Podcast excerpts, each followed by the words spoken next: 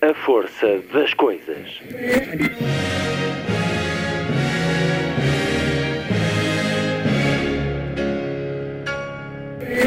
Welcome to the 109th last night of the proms.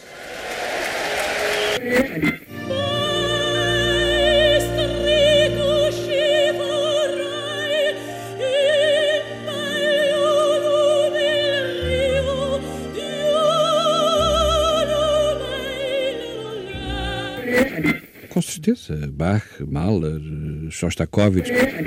Um programa de Luís Caetano.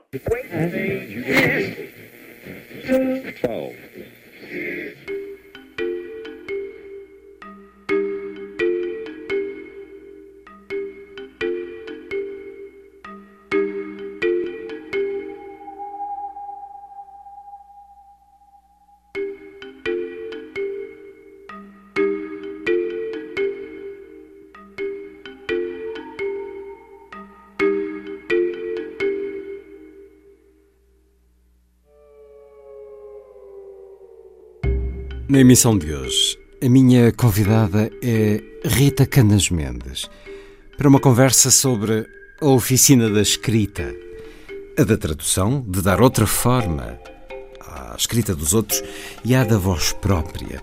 Rita Canas Mendes traduziu uma nova edição de Suspense ou Arte da Ficção de Patricia Highsmith, um livro para quem quer escrever, e é autora de como publicar o seu livro, o mundo editorial por dentro e por fora.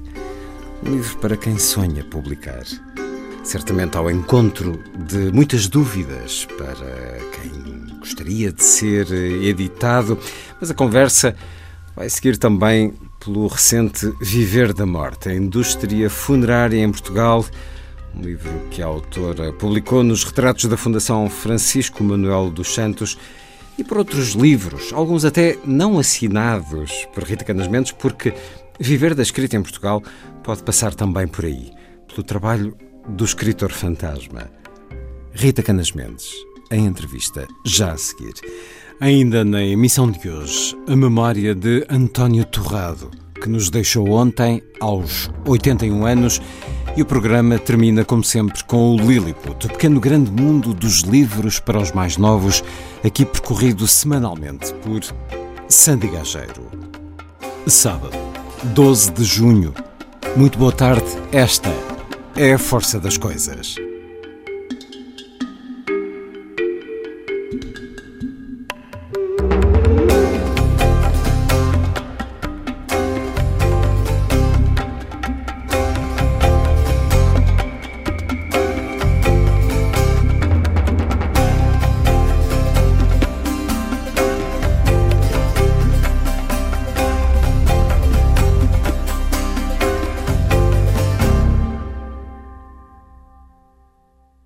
Amargor, a música de Nino Rota para o filme de Federico Fellini, orquestração de William Ross, interpretação da Orquestra Filarmónica della Scala, a direção de Ricardo Chailly.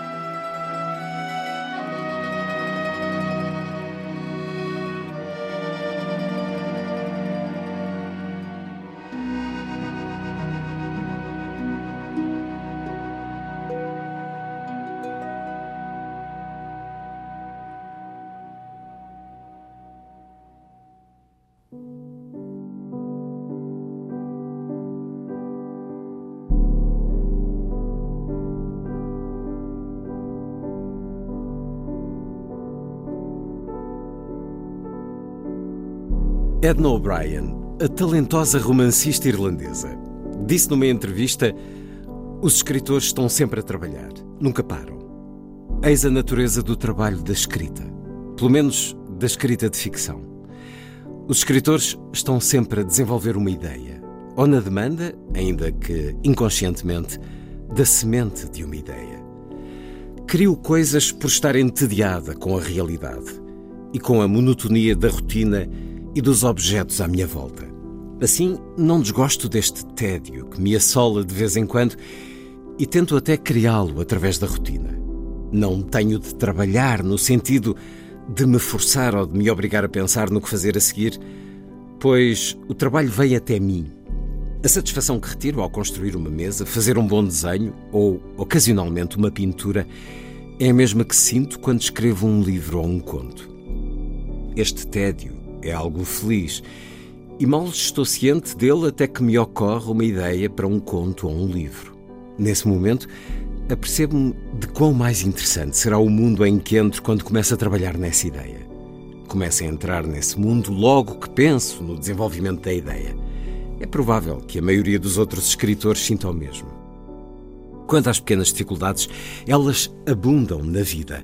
Que escritor nunca teve de trabalhar com uma dor de dentes, com contas por pagar, com um bebê doente no quarto ao lado ou na mesma divisão, com os sogros de visita, no fim de um caso amoroso ou com o Estado a exigir o preenchimento de inúmeros formulários? É rara amanhã em que não me chega algo pelo correio que seja psicologicamente perturbador. Nunca me processaram por difamação, nem tenho dívidas, mas há outras coisas que podem atormentar um escritor. A existência do fisco, para que o autor faça uma estimativa dos rendimentos que terá no ano seguinte, uma coisa que é impossível fazer. A notícia da perda ou da apropriação de bens devido a uma mudança de casa ou uma viagem de um país para o outro. Os escritores viajam com frequência, pois precisam dessa mudança de ares. Ou dificuldades em encontrar uma nova casa. Certa vez, quando já tinha tudo pronto para mudar para um novo apartamento em Manhattan, calção paga, contrato assinado, empresa de mudanças a postos, fui informada de que afinal não poderia alugá-lo porque se tratava de um apartamento para profissionais. Os escritores não são considerados profissionais, pois os seus clientes não vêm até eles. Ocorreu-me escrever ao Departamento de Habitação ou a quem quer que tenha feito esta lei dizendo não faz ideia da quantidade de personagens que me tocam à porta e que vêm ter comigo todos os dias, sendo que tenho uma necessidade absoluta delas para a minha existência. Mas nunca escrevi. Limitei-me a refletir que talvez os profissionais do sexo se enquadrassem, embora os escritores não. Em seguida, para inquietar ainda mais a nossa mente, há as eternas manobras que temos de empregar para subsistir com um rendimento irregular e muitas vezes inadequado, penoso para pessoas sem uma tendência natural para a economia e muito menos para a avareza, uma insegurança que é o ar que os escritores respiram, pois trabalham num ramo sem subsídios de desemprego, férias pagas ou reformas garantidas. Muitas manhãs, depois de abrir a correspondência, concedo-me alguns minutos de angústia e gritos mudos depois, dedico a hora seguinte ao mais necessário a lidar com os problemas. Quando me parece que por carta e pelo telefone já fiz tudo o que podia fazer, levanto-me da secretária e tento fingir que sou outra pessoa, que não tenho problemas, que a hora que passou, ou mais, não aconteceu realmente, pois tenho de me transportar para um estado de inocência e de ausência de preocupações para conseguir trabalhar. Suponho que a rapidez com que se consegue isto seja um indicador do nosso grau de profissionalismo. E esta é uma aptidão que melhora com a prática. E este é um excerto do livro Suspense, ou A Arte da Ficção, de Patricia Highsmith, que a Cavalo de Ferro publicou recentemente, livro com a tradução de Rita Canas Mendes, cuja vida se relaciona com os livros de muitas maneiras. Escreveu um livro para quem tem vontade de publicar e agora traduziu um livro para quem tem vontade de escrever. O primeiro, em nome próprio, tem por título Como Publicar o Seu Livro, O Mundo Editorial por Dentro e por Fora, com a chancela Bertrand. O segundo é este, Patrícia Highsmith, Suspense ou Arte da Ficção. Entre um e outro, escreveu para os mais novos o livro A Nuvem, com João Fazenda, publicou A Volta ao Mundo em 80 corridas, sobre isso mesmo, as provas mais interessantes para quem tem este vício de correr. E é também autora de Como Viver da Morte, a indústria funerária em Portugal, um dos retratos da Fundação Francisco Manuel dos Santos, publicado recentemente.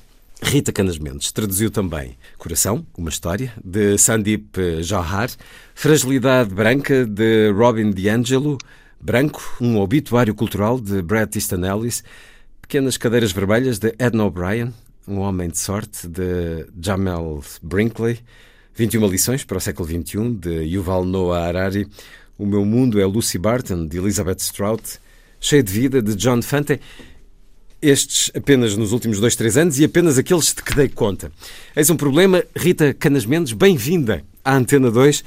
Quando lhe pedem um currículo abreviado, como agora é tradição, e bem, um currículo até mil caracteres, ele não chega para o que tem traduzido e editado nos últimos anos. Ora, vamos conversar sobre livros a partir do que escreveu e do que traduziu. Comecemos por este trabalho de tradução de Patricia Highsmith, um livro que de alguma maneira complementa o seu, como publicar o seu livro, nomeadamente este excerto que acabei de ler, mas todo o livro, sendo que um, o seu privilegia mais a forma e o da Patricia Highsmith o conteúdo. A 18 de janeiro passaram 100 anos do nascimento da talentosa senhora Highsmith, um dos uhum. autores mais originais e perturbadores do século XX escritora brilhante, dedicada e perfeccionista, como aqui se comprova, uma mulher de penumbras várias. É tradutora, eh, Rita Canas Mendes, mas é também autora. Para além da tradução, fazer sempre uma nova escrita, o que é que lhe deu este livro de Patricia Highsmith? Deu-me muita companhia. Eh, ela traça o retrato da vida do escritor profissional, uh, alguém que quer viver da escrita, e ela descreve todos os seus dilemas criativos Uh, e também os dilemas um, práticos da vida, do dia a dia. Lá está, o fisco que nos bate à porta, a burocracia, o, o vizinho, o cão, o bebê que chora, to, todas essas, todos esses aspectos do, do cotidiano. E então ela uh, dá ao leitor, e deu-me a mim, enquanto tradutora, não só um mapa de como nos guiarmos por estes, uh, por estes labirintos, um, como também acabei por me rever uh, em, em, muitas das suas uh, descrições da sua, da sua vida mais, mais prática. Essa companhia teve muito a ver com cumplicidade? Sim, sim, posso dizer que sim. Tive a sorte de, de traduzir uma autora com quem, um, com quem me identifiquei, apesar, enfim, da distância no espaço e do tempo. Muitas das suas uh, descrições vão ao encontro de, de, de vivências que tive ou, ou que poderia perfeitamente ter tido. E então houve, houve ao longo de, de, todo o processo de tradução uma grande afinidade com as experiências que ela, que ela ia descrevendo, embora as duas trabalhemos de forma muito diferente. Um, por exemplo, do ponto de vista criativo, ela descreve no livro o seu método de trabalho, como, como lhe surge uma ideia, como a desenvolve, um, como planeia os capítulos, etc. E, e uh, isso é algo bastante pessoal e eu trabalho de uma maneira muito diferente. E é sempre curioso percebermos como cada escritor de facto tem a sua um, forma de, de, de, trabalhar.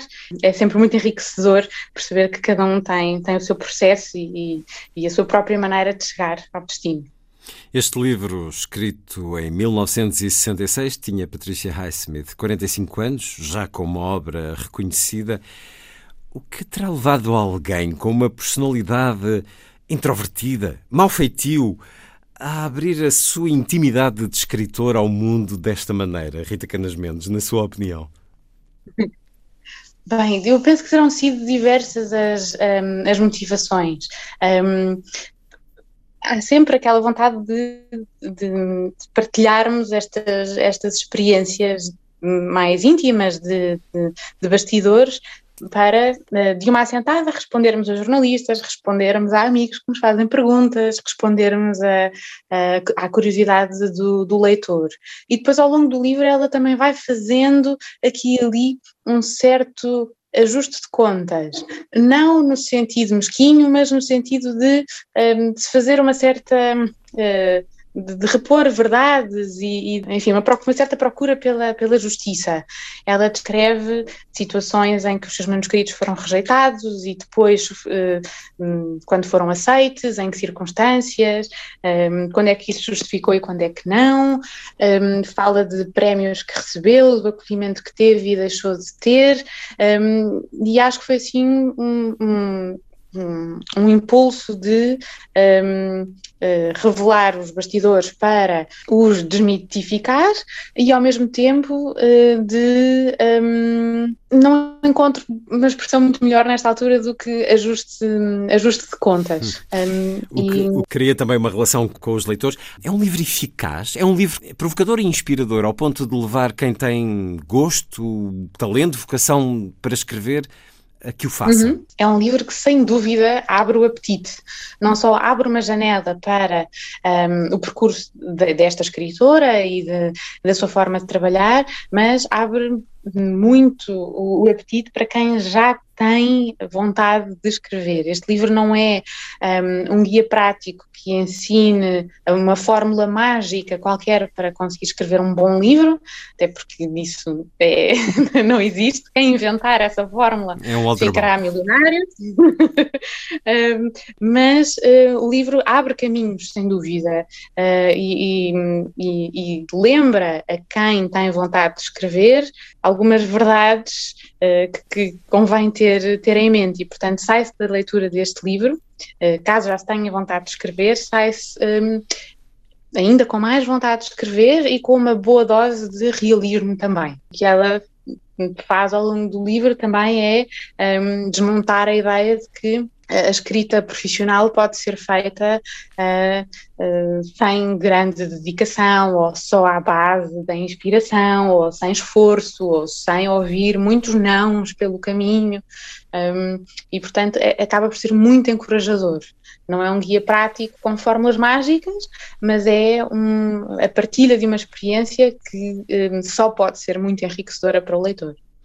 Suspense ou Arte da Ficção, livro de Patricia Highsmith, editado pela Cavalo de Ferro, com esta nova tradução de Rita Canas Mendes. Não se pense de facto que este é um, é um livro abnegado e de grande tolerância para com os leitores, os candidatos a escritores. A personalidade uh, de Patricia Highsmith está aqui bem sublinhada e o feitio também. Por exemplo, neste excerto, nunca achei os outros escritores estimulantes. Já ouvi outros autores dizerem o mesmo, e não me parece que tal se deva à inveja ou à desconfiança.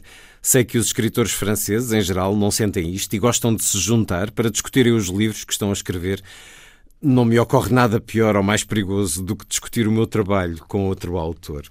É a personalidade vincada de Patrícia Highsmith a surgir-nos ao longo de todo o livro, mas com testemunhos que me surpreenderam pela forma como revela também muito de si própria. Por exemplo, aqui outras profissões. Os escritores devem aproveitar todas as oportunidades para conhecer as profissões de outras pessoas, como são os seus locais de trabalho, de que assuntos falam. Ao fim do terceiro ou quarto livro, variar as profissões das personagens é das coisas mais difíceis para um escritor pois já usou as poucas que conhece bem. São raros os que conseguem investigar outras carreiras depois de se tornarem escritores a tempo inteiro. Numa vila pequena onde todos se conhecem, isso pode ser mais fácil. O carpinteiro talvez permita que o escritor o acompanhe em alguns trabalhos. Um amigo advogado pode deixá-lo passar algum tempo no seu gabinete a fazer anotações. Certa vez aceitei um emprego temporário, durante a azáfama do Natal, num grande armazém em Manhattan. Fiquei perante um cenário caótico, cheio de pormenores, cheiros, pessoas, um novo ritmo, bastante acelerado, e um desfile interminável de pequenos dramas entre os clientes, os colegas e os superiores, muito cheios de si. Dei bom uso a este novo cenário na minha escrita. Sabemos onde isso aconteceu, até porque um filme popularizou bastante há poucos anos. Carol, ou no título original da publicação em Portugal, O Preço do Sal, era uma leitora já de Patrícia Highsmith, Rita Canas Mendes? Devo confessar que não era um, uma grande leitora de Patricia Highsmith e fiquei, e fiquei rendida. Um, só conhecia um, um livro dela e hum, depois de ler fiquei, um, fiquei encantada. Ela é de facto um, brilhante no, no, retrato psicológico, os seus enredos são, são geniais um, e, e conhecê-la desta forma mais, mais íntima e, e perceber um, como é que funciona a, a, sua cabeça, é de facto uma excelente uh, introdução à sua obra uh, vastíssima. Um, gosto muito destes certos que o Luís escolheu porque mostram como ela era alguém que não gostava com rodeios. Quando ela escreve, she means business, é a sério. E, e ela leva-se muito a sério e como mulher a escrever um, no século passado, a força dela, a sua convicção é um, admirável. Muito, muito inspirador. Este livro, embora tenha sido escrito há, há bastante tempo, mantém-se absolutamente atual e, e, eu espero que, tal como aconteceu comigo, me abriu o apetite para ler mais coisas dela, um, isso aconteça também com uh, os leitores que, que, ainda não a conhecem ou não a conhecem tão bem como, como era o meu caso. E abriu-lhe o apetite também para a escrita da ficção, Rita Canas Mendes? Claro, claro, abriu, abriu sim, abriu sim. Uh, eu tenho. Um, ele diversos... já existia, certamente.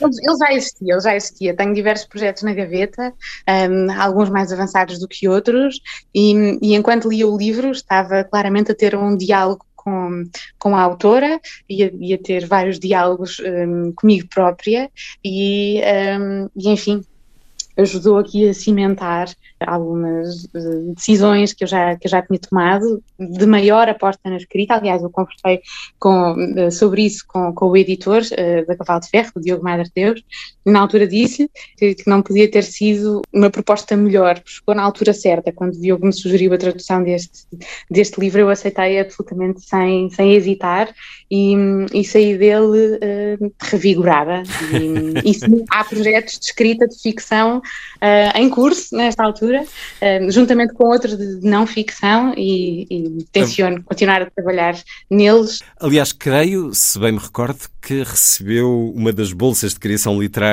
mais recentes, Rita Canas Mendes, do, é do Ministério é da Cultura, para ficção. Neste caso, é um projeto de escrita de seis meses, eh, é um livro de um, literatura para a infância. Hum. Portanto, é ficção, uh, não, não é um romance de 600 páginas, neste caso é um, é um tipo de obra bem, bem diferente, embora haja também um romance nesta gaveta muito funda que, eu aqui tenho. Um, hum. entre, entre, entre pode chegar às 600 páginas? Não, curiosamente não. Esse, esse, esse, exemplo que dei não dificilmente se aplicará a mim. Eu gosto de uma escrita mais, mais breve, já percebi que estou eh, mais fadada para, para o conto, para a novela. Um, tenho duas ideias para romances, mas nunca serão muito extensos uh, e um, ao longo dos anos já percebi que projetos muito compridos e muito absorventes uh, acabam por perder o meu interesse e, e, portanto, tendo para a ficção mais, mais curta. Os títulos que elenquei das suas traduções mais recentes, presumo que nem sequer estejam todos, os dos últimos dois, três anos. Como é que conjuga tradução e escrita própria, nomeadamente essa escrita de ficção que havemos de conhecer, enfim, para além dos livros para os mais novos, de que já tem um publicado, e outro em que está a trabalhar, mas essa escrita da mais, ficção... Mais dois a caminho vão ter mais dois. eu, eu sublinhei logo no início que era uma trabalhadora empenhada. Mas como é que se conjuga a tradução da ficção dos outros com o trabalho de escrita própria? Há derramos consentidos ou procura estancar mundos? Os mundos são bastante uh, estanques, evidentemente que é a mesma pessoa a, a, escolher palavras num caso e no outro, mas eu mergulho a fundo na tradução que estou a fazer e não deixo que haja um, grandes um, contaminações. Misturas. Uh, não, não há, não há misturas. Quando estou a traduzir, estou a traduzir uh, profundamente. A tradução é o, o um, ainda o meu principal ganha-pão e espero que continue a ser durante muito tempo, porque adoro traduzir, é, um, é, é algo que me realiza mesmo, mesmo muito. Uh, o prazer que algumas pessoas tiram do sudoku, por, por exemplo. Eu digo na tradução de encontrar a palavra certa para caber ali um, daquela maneira é, é mesmo um, é um trabalho, é, é árduo, mas, mas me dá imensa satisfação. Mas é um jogo então também para si. Também, também há um aspecto, há um aspecto lúdico e quando os autores são tão bons, como no caso da Patricia Highsmith, um, entre, entre outros, essa satisfação é, um, é multiplicada. Um, quando acabo de traduzir uh, um livro, em geral reservo um, um curto período para a minha escrita. E às vezes estou, portanto, no intervalo de livros, reservo um, pequenos períodos, uma semana, duas, três, para trabalhar em algo meu. Às vezes estou muito entusiasmada uh, com alguém meu em que esteja a trabalhar, um, uh, eh, no fim da minha jornada de tradução, um, à noite, no, no, meu próprio tempo, então aí sim dedico-me. Um, mas em geral compartimento, compartimento os, os projetos e quando trabalho em tradução, trabalho em tradução, quando estou a escrever algo para mim, então aí sim também estou a 100%. Quando inicia essa relação com um autor que vai traduzir ou com uma obra uh, desse autor, lê o livro de uma ponta à outra antes de começar a tradução ou vai traduzindo enquanto vai descobrindo, vai lendo o livro? Eu traduzo à medida que vou lendo, porque uh, preciso de ter, uh, de me pôr no papel do leitor. Portanto, um, mergulho no livro como leitora e traduzo em simultâneo. Depois, já faço uma releitura da tradução plenamente informada. Mas no primeiro contacto hum, eu quero ter os olhos e o espírito virgens, sem hum, estar minimamente viciada por aspecto, por aspecto algum. E portanto faço a tradução hum, desbravando caminho, uh, pondo-me na pele do leitor que abre a primeira página e vai, e vai sempre em frente. E depois, claro, volto atrás, tenho a oportunidade de polir, de acertar, de tornar tudo mais coeso. Um, à frente, mais à frente tiro as dúvidas todas, mas num primeiro momento mergulho assim de, no, no imediato. De... É o que acaba por ser mais fiel uh, à experiência de, de, leitura. Foi, foi aquilo que, que, concluí. Experimentei outras abordagens, mas esta é que, que me permite, quanto a mim, fazer um melhor trabalho. De tudo o que já traduziu, qual foi o maior desafio? Uh, os desafios são muito diferentes. Eu já tive de traduzir uma obra da qual não estava a gostar. Hum. Esse é um grande desafio uh, quando se está permanentemente a implicar com o autor e com tudo o que, o que, ele vai dizendo. E essa, esse é um, é um tipo de desafio. Um outro desafio é o oposto. Eu traduzi uma autora por quem fiquei profundamente apaixonada. Um, e uh, aí a minha enorme preocupação em fazer jus à, à, qualidade assombrosa do que ela tinha escrito. Um, e posso dizer, esse livro uh, chama-se Manual para Mulheres de Limpeza, de Lucia Berlin, uh, publicado entre nós pela um, Alfaguara. Um dos que não referi aqui.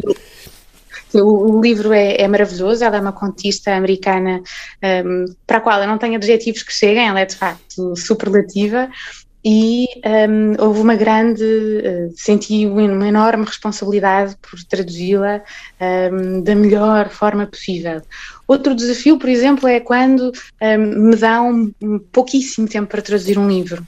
Uh, esse acaba por ser um, um, um, outro, outro, tipo de desafio que me pode deixar uh, com, mais, com mais dificuldades, porque enfim, os prazos às vezes obrigam a, a ir buscar hum, forças onde não sabíamos que as tínhamos. E, hum, e, portanto, há diversos tipos de desafio, não consigo apontar um livro que tenha sido um, particularmente um, difícil ou especial, porque eles são todos diferentes, cada um à sua maneira apresentou os seus, os seus desafios. Houve um livro em que tive de fazer tanta, tanta, tanta investigação que uh, revelou-se um desafio por aí, acabei por perder quase tanto tempo a investigar como a traduzir, a fazer a tradução propriamente dita. Qual foi? Podemos saber? portanto, eles são todos, uh, eles são todos diferentes. Sim, o livro chama-se Oceanos de Vinho, um, é um livro de não ficção, é um ensaio interessantíssimo sobre a história do vinho da Madeira. Um, e o autor uh, é um, um, investigador universitário uh, americano e um, havia passagens tão, tão técnicas e era importante haver rigor histórico um, no que diz respeito, por exemplo, ao nome dos copos uh, em que o vinho naquela zona dos Estados Unidos uh, era servido e, portanto, esse foi outro tipo de desafio. O livro era muito grande uh, e obrigava a estar em, em permanente consulta. Um, Portanto, todos... ficou uma verdadeira especialista em vinho da Madeira. Em vinho da Madeira. Eu torno-me especialista em determinados temas durante assim, curtos períodos. Durante dois, três meses eu torno-me especialista, seja no sistema um, respiratório. Há pouco tempo traduzi um livro uh, que há de sair em breve sobre o sistema respiratório, precisamente, ou torno-me especialista sobre o sistema cardiovascular, que é o caso daquele outro livro de não ficção sobre o coração, que é uhum. uma viagem fascinante. Um, e, eu nunca sei muito bem o que é que o amanhã me vai trazer, e isso torna a minha profissão muitíssimo empolgante. Eu nunca me aborreço. Uma vida animada, uma vida tão ligada aos livros, e já vamos falar dos que uh, têm nome próprio, para além destes que acabam por ser reescritos por si e por isso, em tanto do que já traduziu, a maior parte de nós já se terá cruzado consigo durante muitas horas. Como é que este sortilégio começou? Quando é que teve a certeza que a sua vida ia estar ligada aos livros, Rita Canas Mendes? Sei exatamente, tenho a sorte de saber. uh, eu tinha por volta de 13 anos quando li um, um romance de Somerset Maugham chamado um, O Fio da Navalha. E enquanto lia, o romance marcou muitíssimo na altura, aliás, é um romance que uh, tem fama de marcar adolescentes. Um, eu percebi, seja o que for que está a acontecer neste momento, ou seja, na minha experiência da leitura, eu quero fazer parte disto. Eu quero trabalhar neste mundo, seja a escrita, seja a edição, seja. Eu, quero participar nisto de alguma forma. Um, e, portanto, desde essa altura que sei que quero estar ligada à escrita e ao livro. Não tive na altura coragem de assumir que um, um, não, não tive a ousadia hum. de dizer que quero ser escritora.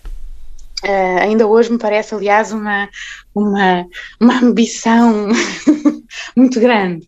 Uh, e então comecei de forma mais pragmática e disse: quero trabalhar em edição, quero trabalhar numa editora. E foi o que fiz um, ehm, quando então, fui para a universidade. Formou-se em filosofia como um caminho para chegar aí? Não. Uh, curiosamente, por volta da mesma idade, com 12, 13 anos, o meu pai ofereceu-me um livro chamado Vida e Obra de Grandes Filósofos. Um livro um, com biografias de uh, variedíssimos uh, filósofos ao longo dos tempos e eu fiquei um, encantada com, com tudo o que li. Uh, ainda hoje tenho este livro, altamente sublinhado, já com as páginas a descolar, li-o e reli-o, usei-o, aliás, para trabalhos durante, durante o secundário, e deu-se uma experiência parecida. Enquanto lia, pensei, um, mas como é que não está toda a gente a falar disto? Questões relacionadas com a alma, com a consciência, com a verdade, com a ética, com um, estas são as grandes questões da vida. Um, e, e decidi, mais ou menos por essa altura, que queria estudar filosofia tirando um curso de filosofia e sabendo que não queria dar aulas, um, não tinha muitas saídas. Então, um, enquanto estudava, candidatei-me a uma posição numa, numa editora. E, enquanto fazia o curso, fui trabalhando em part-time em edição. Em 2005 entrei na, na minha primeira editora, a Europress, uma editora muito pequenina, que ficava perto da, da universidade. Daí saí para a texto e grafia, onde trabalhei com uh, Joaquim Soares da Costa, o editor fundador das edições 70, ligado às ciências humanas, um, e com, com quem trabalhei durante dois anos. Daí saí para a Antígona, onde estive cerca de um ano. Entretanto, tirei uma pós-graduação em, em edição, livros e novos suportes digitais. Da Antígona saí para a atual editora, pertence ao Grupo Almedina, que também publica Ciências Sociais e Humanas, e em 2011 decidi tornar-me freelancer, depois de vários anos a trabalhar em edição. E foi já como freelancer, a traduzir e a rever texto, que um, me apercebi que era fundamental haver um guia que ajudasse as pessoas a, a publicarem os seus, os seus livros e então comecei a escrever um, esse guia prático em 2012, 13 e ele acabou por ser publicado em 2016. E logo na altura pensei que gostaria de conversar consigo sobre ele, eh, chegada a hora, até por esta irmandade com o trabalho de tradução que fez com Patrícia Highsmith, Rita Canas Mendes, autora de Como Publicar o seu livro, O Mundo Editorial por Dentro e por Fora, um livro que, já tendo estes anos, não perdeu de todo qualquer eh, atualidade. Um livro que vai ao encontro da ambição, do desejo, do sonho de muitos e que é uh, vastíssimo nos conselhos úteis que, como percebemos agora, são extraídos da experiência, da vida vivida em várias editoras, uma vida ainda muito jovem, mas já com vasta experiência.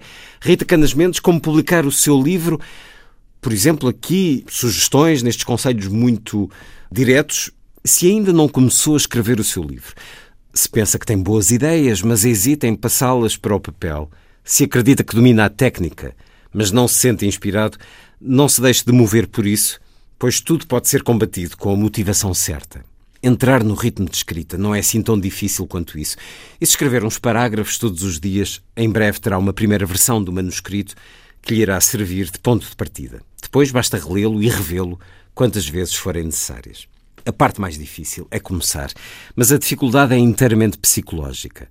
Se fizer aquele pequeno esforço, diga a si mesmo que é apenas uma tentativa, um simples rascunho, para não se sentir pressionado a produzir logo uma obra-prima à primeira. Depressa dará por si a escrever, frase atrás de frase. A grande barreira a ultrapassar para se começar a escrever é o próprio autor, as suas incertezas, os seus receios. Todavia, algumas ajudas externas podem contribuir para que a sua mão se solte e o texto flua cá para fora com mais facilidade. No caso da literatura, algumas destas ajudas são cursos de escrita criativa, em que faz exercícios e os discute com professor e colegas. Atualmente existem vários deste tipo em diversos pontos do país. Manuais de escrita criativa que lhe propõem exercícios que pode ir fazendo sozinho para desenvolver os músculos literários a colaboração com alguém amigo que está na mesma situação, como no exercício físico, alguns de nós gostam de treinar sozinhos, mas outros sentem-se mais motivados se tiverem uma pessoa a seu lado que está a passar pelo mesmo. Escreva o que escrever. Uma autobiografia, um poema, um ensaio, um livro infantil, uma carta a um familiar, um discurso à nação. O único mandamento é não adie. Se está à espera que os astros se alinhem e se criem as condições perfeitas para começar, o mais certo é nunca vir a escrever nada. E se já está a ler isto, é porque quer escrever alguma coisa. Então escreva. Já! Não pense em mais nada, nas suas limitações, no impacto do seu livro junto do público ou noutra coisa qualquer. O resto vem depois. O importante é começar. Ora, certos, saltei aqui várias frases neste texto certos de como publicar o seu livro, O Mundo Editorial por Dentro e por Fora. Este certo é mais motivacional do que objetivo. Este livro tem também essa componente, mas uh, há muito de prático e, e esses aspectos são absolutamente fundamentais para além da motivação. Provavelmente a primeira questão para quem sonha escrever um livro é isso, é avançar, é começar já, como aqui uhum. se diz, com uh, ponto de exclamação, mas o livro traz-nos toda a indústria do livro, tudo aquilo que uh, faz parte da vida, da vida de quem escreve e de quem edita e de quem traduz. Tem também vários testemunhos de diferentes autores. Há muitos aspectos práticos uh, fundamentais, mas há também este aspecto motivacional que é, que é importante. Porquê que, na sua opinião, Rita Canas Mendes é tão humana ou é tão frequente esta vontade de publicar um livro? De, às vezes mais de publicar do que de escrever. Como diz a iniciar, como diz a iniciar, já quase toda a gente pensou em publicar um romance, uma autobiografia, uma coletânea de poemas, uma compilação de receitas, um ensaio. Por que é que acha que isto acontece? É a vontade humana de partilhar o que se é, o que se sabe, o que se sonha. Partilhar um, ou deixar marca? Aquela questão do plantar uma árvore, ter um filho, escrever um também, livro. Também. Eternizar-se. São, são, são, é, são impulsos muito, muito naturais no, no, ser humano, a vida é fugaz uh, e, e, todos nós queremos deixar qualquer coisa, sentir que fizemos a diferença, que, que fizemos, enfim, que deixámos cá uh, uma assinatura de qualquer espécie. E um livro é um, é um belíssimo documento, há quem prefira, há quem prefira exprimir-se pela música ou de outras, ou de outras formas. Um, o livro é, é algo que atrai, que atrai muita gente, acho muito bem, gostaria era que mais pessoas publicassem uh, com qualidade, sabendo o que estão a fazer, não sendo enganadas, uh, tendo, tomando todos os passos para de facto trazerem a público e deixarem a melhor marca possível, uma vez decidindo publicar. Um, o certo que o Luís leu, como disse, é motivacional e está logo na, na, no princípio do livro, se não me engano, hum. mas depois hum. todo o livro, eh, que tem quase 300 páginas, um, é muito prático, é um, é um, retrato muito concreto de como funcionam os bastidores da edição, que é um mundo misterioso e secreto e a maioria das pessoas não faz ideia de como funciona. Uh, e, portanto, não sabe como abordar na altura de querer publicar um, a sua obra. E, portanto, este, este livro um, foi, foi e é dirigido a todos aqueles que um, querem um guia para se, se, orientar nesse, nesse mundo que, ao princípio, parece assim muito intimidante, mas só é intimidante porque não, não o conhecemos bem.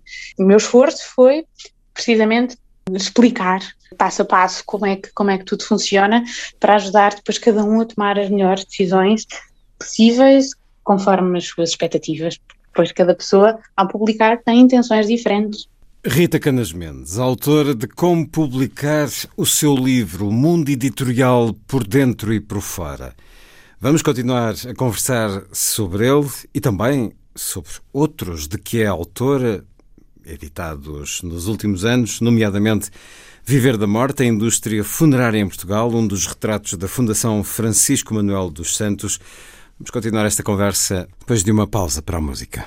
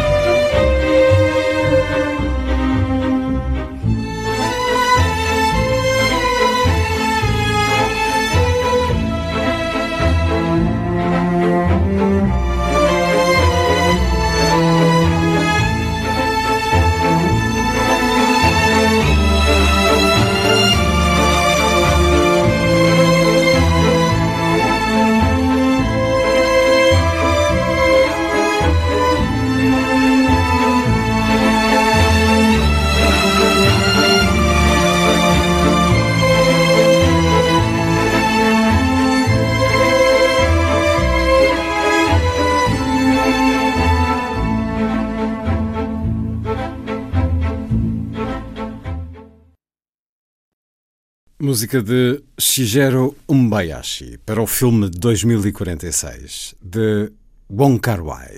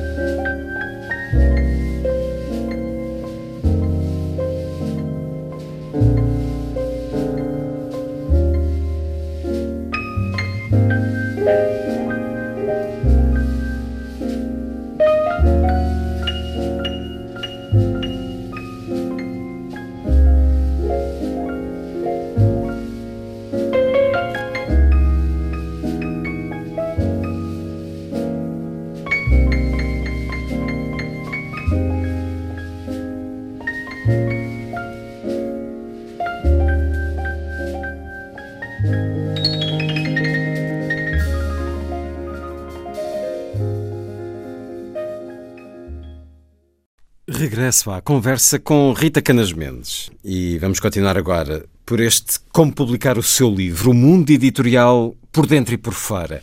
Aqui encontramos sobre a indústria editorial, os prémios, e os prémios podem ser uma importante porta de entrada no mundo da escrita e da edição, a autopublicação, os e-books, o percurso do livro, a divulgação, a economia da edição, e esta é bem complexa.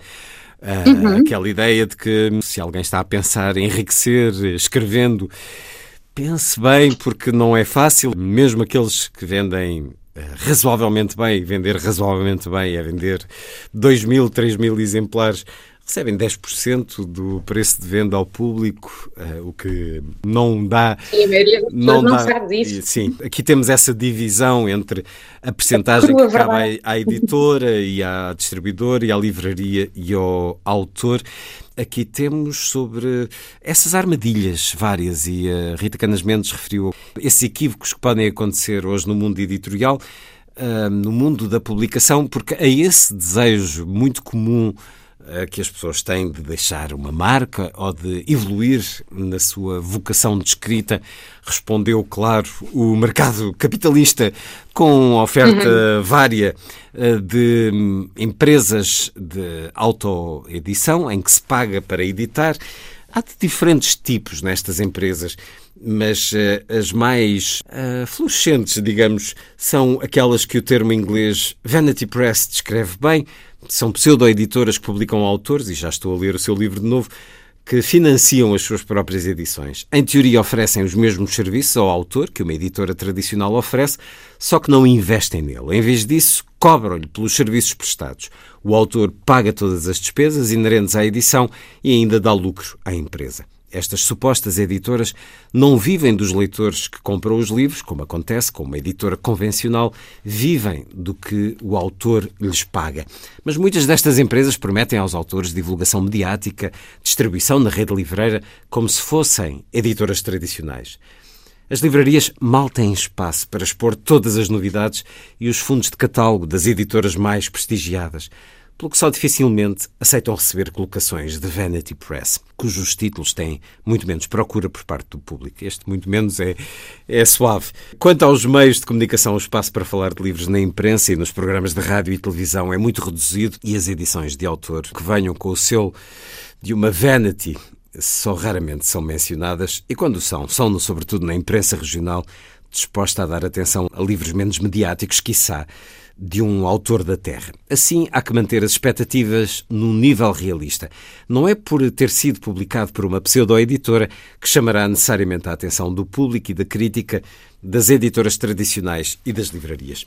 Um aspecto que é sempre bom sublinhar, porque de alguma forma contribuiu para um novo momento no mundo editorial. Estas editoras, que na realidade são empresas que encadernam livros com aquilo Sim. que o próprio autor uh, paga, despende, uh, o que é perfeitamente legítimo quando se quer oferecer livros a amigos e à família, guardar um registro de memória para a posteridade dentro daqueles que são mais próximos, mas isso não tem nada a ver com o mundo da edição, com o crivo e as diferentes etapas que, uma, que um livro, que seja de ficção ou de ensaio, precisa para receber selos de qualidade. Claro que nem assim eles são todos de qualidade, como é fácil de ver quando se olha para os tops de venda. Vai baralhar de alguma maneira este fenómeno? As editoras de vaidade, as Vanity Press, vai tornar o eh, mundo dos livros algo um pouco mais uh, difícil de entender, nomeadamente com o acréscimo que, por exemplo, na Feira do Livro, nós temos estas editoras a processar eh, quase de 15 em 15 minutos autores em assinatura das suas obras. Isto vai baralhar um pouco o mercado do livro, na sua opinião, Rita Canas Mendes? Veio baralhar os candidatos a autores, sem dúvida. Veio baralhar também alguns leitores estas pseudo-editoras, fazendo-se passar por editoras tradicionais, vendem a ilusão de que fornecem exatamente o mesmo tipo de serviço. Quase nunca é o caso. E, portanto, um, o meu livro também servi quis servir para um, esclarecer os, os, mais incautos. Um, as Vanity Presses têm um, lugar. Eu não sou a favor da sua extinção, sou a favor de que se extinga o logro muitas vezes acontece, e, e esta, e essa falsa, um, essa publicidade enganosa que é feita, porque há muitas vezes um aproveitamento das, das ânsias e das, das expectativas. expectativas. Uhum. É, e há esse, esse, abuso é algo que me deixa muitíssimo revoltada e conheço casos de inúmeras pessoas que, que acabaram muito mal servidas um, e ao passo que houve outras que ficaram satisfeitas com o serviço que lhes foi prestado. Atenção, essas, essas pseudo-editoras Uh, viram que havia uh, espaço no mercado para, para a sua entrada. Aliás, o, o editor, entre aspas, editor, não é? da, da Chiada Editora, a Vanity Press mais bem sucedida do país, conduz um Ferrari. E, portanto, é porque tem clientes suficientes para um, darem um, essa capacidade à, à editora e havia procura por estes serviços o surgimento destas vanity presses nos últimos 10, 15 anos também obrigaram as editoras um, a, a, fazerem um melhor hum. trabalho, mais exigente, a distinguirem-se uh, e de facto a mostrarem, uh, a mostrarem o que valem. O surgimento das vanity presses em Portugal era inevitável porque já existia lá fora há, há muito tempo e em Portugal também acontecia um, aqui e ali esse, esse fenómeno, ainda de forma não oficial. Nada contra, as pessoas têm a de estar esclarecidas e saber ao que vão, um, o que nem sempre acontece, e enfim, o meu livro serve também para, para esclarecer e ajudar a combater esse, esse fenómeno.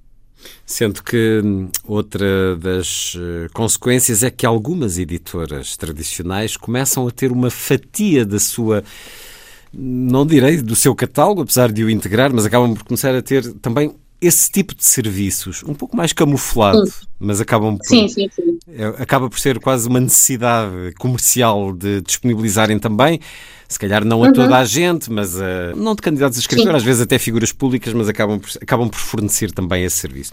É um mundo complexo, isso, bem, bem, É um mundo complexo. Isso, isso, isso, isso explica-se. Um, é um, o mundo editorial é um mundo um, avesso ao risco.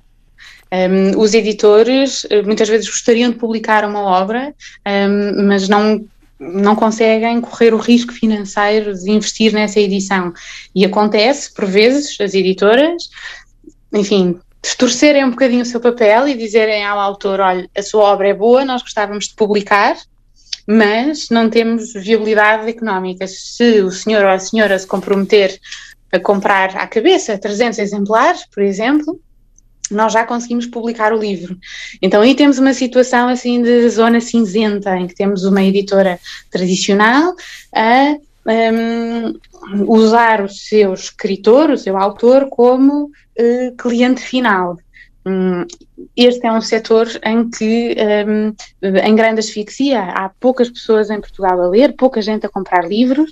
As editoras muitas vezes têm de recorrer a estes expedientes para conseguirem sobreviver. Se é correto ou não, isso varia de, caso para caso e, e não me cabe a mim dizê-lo.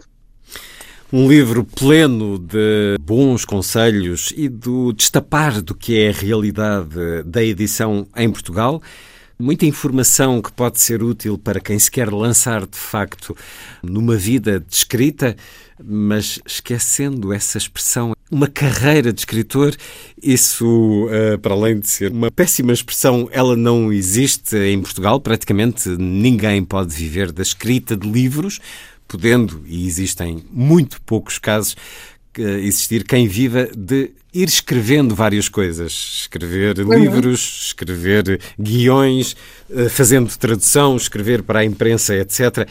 Aqui dando nos, workshops, dando de, workshops de, escrita, etc. Cursos, cursos vários. Guiando viagens, servindo de guia em viagens turísticas. E isso é, isso é a criatividade a funcionar também para além da, das páginas. Aqui nos dá, por exemplo, 10 equívocos acerca da edição tradicional. Portanto, isto é tudo anti aquilo que é dito. O editor dará a mesma importância ao livro que eu dou. Eu e o editor temos que ter uma boa relação pessoal para que o livro seja bem tratado. Uma vez assinado o contrato, o livro está nas mãos do editor e ele fará o que quiser e eu não posso nada contra isso. Depois de entregar o livro à editora, basta esperar pelo cheque anual aperfeiçoei ao máximo cada um dos aspectos da obra. Portanto, a editora nada terá a alterar. A edição irá fazer-se como a idealizei e terei uma palavra a dizer em todas as decisões. As minhas ideias quanto ao design e ao marketing do livro serão bem recebidas e aproveitadas. Estarei sempre ao corrente de todas as fases do processo de publicação e acompanharei as vendas em tempo real. Sempre que precisar de falar com o editor, ele estará lá para me atender, será paciente, compreensivo, acederá às minhas vontades. Afinal de contas, sou o autor, a sua galinha dos ovos de ouro. E uma vez publicado o livro, a editora tem de garantir que ele está na montra de todas as livrarias, pelo menos nos primeiros tempos. Ora, isto é tudo ao contrário, atenção, são os 10 equívocos acerca da edição tradicional, mas não se deixe de mover por eles. Neste livro de Rita Canas Mendes eh, é possível eh, escutar também testemunhos na primeira pessoa de quem uh, como tantos, se calhar, que nos escutam, uh, gosta de escrever, tem esse prazer mais até do que a ideia de publicar, mas a ideia de publicar, a ideia de deixar marca, de ter um reconhecimento é profundamente humana e aqui encontra uh, várias alavancas, vários segredos e muitos conselhos, estímulos vários para avançar nisso. Como publicar o seu livro, O Mundo Editorial por Dentro e por Fora, de Rita Canas Mendes. Enfim, é um livro que terá uh, sempre novos leitores, novos interessados ao longo do tempo. Rita Canas Mendes, tradutora e autora, os livros na sua vida desde há muito, como aqui partilhou connosco já. Há um livro muito curioso dentro desta amplitude que é a sua enquanto autora, um livro uh, que uh, tem por título A Volta ao Mundo em 80 Corridas. Eh, tem a chancela ah. Arte Plural. Fale-nos da história deste livro. Certamente partiu do gosto próprio, do gosto da corrida. Esse que provavelmente é o, o exercício, o desporto mais acessível, completo e autónomo que podemos ter, viciante também.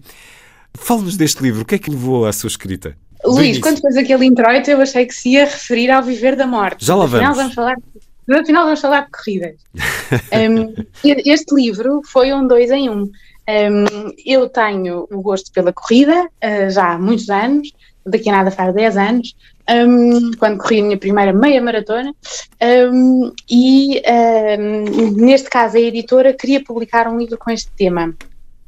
E sabendo que eu tinha este interesse, abordou-me e juntou-se o útil ao agradável, uh, e gosto de viajar, gosto de correr um, e perguntaram se eu estaria disponível para escrever algo neste espírito.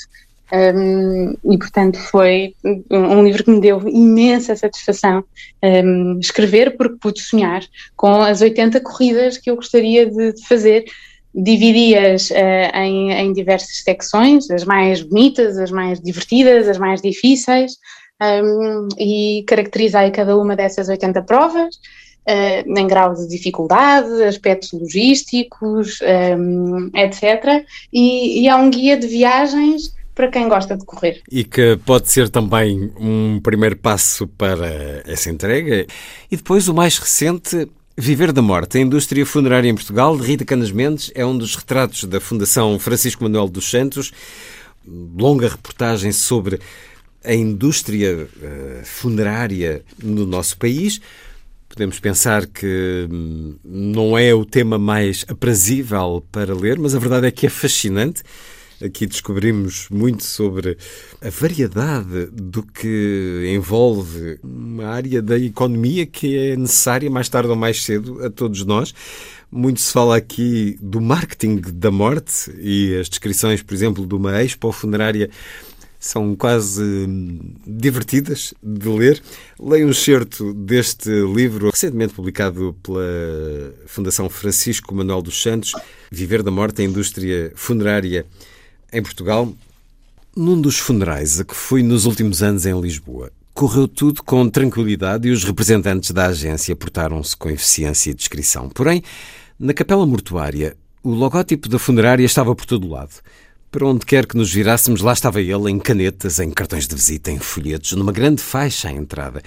Senti-me num evento de team building e havia coffee break, igualzinho ao de uma conferência. Café de cápsulas, água engarrafada e biscoitos secos comprados no supermercado. Estávamos perante um serviço completo e muita publicidade dentro das instalações religiosas. Fiquei a matutar que negócio haveria entre a paróquia e a dita agência. Além disso, todas aquelas cortesias deviam sair caras. Um facto da vida de que cedo tomamos conhecimento e que aceitamos sem questionar é que um funeral pode custar tanto como um casamento, só que sem o DJ e a cascata de camarão. Depois desse funeral e à luz dos restantes a que já tinha ido, comecei a interrogar-me.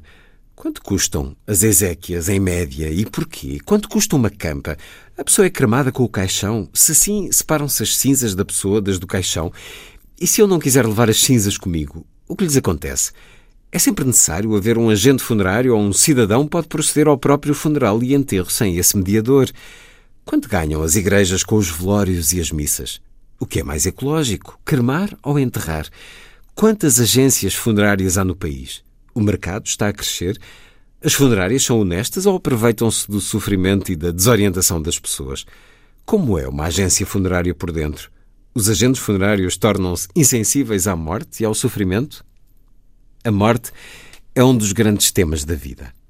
À exceção de quem trabalha no setor, praticamente ninguém sabe como funcionam as agências funerárias. Das áreas de negócio legais, esta será a mais secreta de todas porque ninguém quer pensar nela. A morte é um assunto desconfortável. Ou fugimos dele, a sete pés, ou nos atrapalhamos, ou recorremos a lugares comuns desagradáveis e um tanto ocos. Além disso, o Ocidente atravessa uma fase de negação da morte. A concórdia entre os povos e os progressos tecnológicos tornaram a vida bastante mais próspera e longa do que alguma vez foi.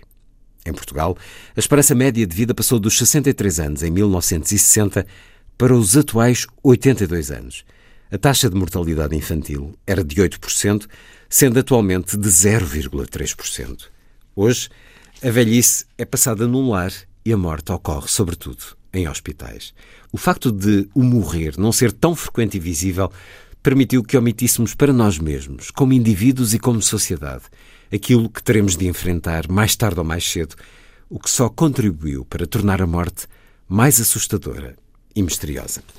Certos do livro Viver da Morte, a indústria funerária em Portugal, de Rita Canas Mendes apesar uh, de ter encontrado aqui muitos profissionais dedicados e humanistas, denuncia também muito da especulação e do comércio que há nesta indústria. Foi quase um trabalho de detetive ou de grande reportagem, como disse Rita Canas Mendes. Foi. Eh, este livro partiu da minha grande curiosidade para com o tema e levou-me a querer levantar o véu e, portanto, parti, parti à descoberta. Uh, muitas pessoas terão a mesma curiosidade, um, mas eu fui um bocadinho mais longe e, e lá, lá me lancei nessa, nessa, nessa reportagem. Um, tinha este interesse, há, esta curiosidade há muito tempo, eu propus, propus à Fundação e fiquei muito agradavelmente surpreendida quando o tema foi, uh, foi aceito, foi bem acolhido, com, com interesse. Um, e, e, depois o livro, apesar do tema ser, enfim, sombrio, inevitavelmente, eu devo dizer que talvez seja o meu livro mais divertido uh, de todos, porque, um, uh, como todas as coisas sérias na vida, a morte dá-nos muita vontade de rir uh, e aqui e ali há espaço para muito uh, algum humor, vá, tal como em todos os, um, ehm, os, funerais há sempre alguém que acaba a contar anedotas ou, ou, a fazer rir os outros. Um, ehm, ao longo da investigação para este livro também tropecei em, em momentos de, de, grande, de grande humor e comicidade e, e partilhos com, com o leitor. E, enfim, a minha esperança era no fim, poder uh, deixar o leitor mais, mais informado acerca das, das opções que tem, que tem ao dispor e, tal como fiz no caso do mundo da edição, revelar uh, os bastidores, uh, o que é que se passa, quais são os dilemas deste setor, porque é que as coisas são como são um, ehm, e, enfim, abrir a porta aos, aos curiosos. E há muitas armadilhas neste mundo Há muitos riscos, eh, como aqui refere a expressão, quando morre alguém, eh, as pessoas que lhe são próximas atravessam, entram num momento muito doloroso delicado. e delicado e, e desorientado. É muito fácil hoje em Portugal ser-se explorado nesse momento?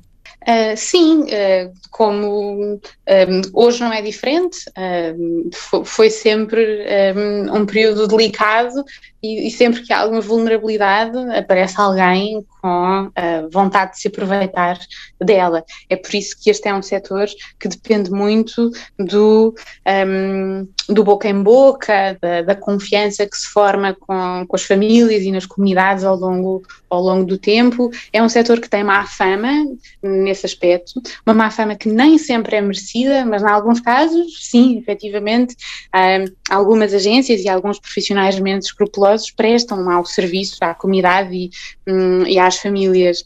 Uh, para alguém ganancioso é, é, uma tentação oferecer mais serviços, é uma tentação carregar na fatura, é uma tentação, um, enfim, uh, em nome de maior dignidade no momento da homenagem, um, exagerar nos, um, enfim, nos, nos, acessórios usados na, no momento da, da cerimónia.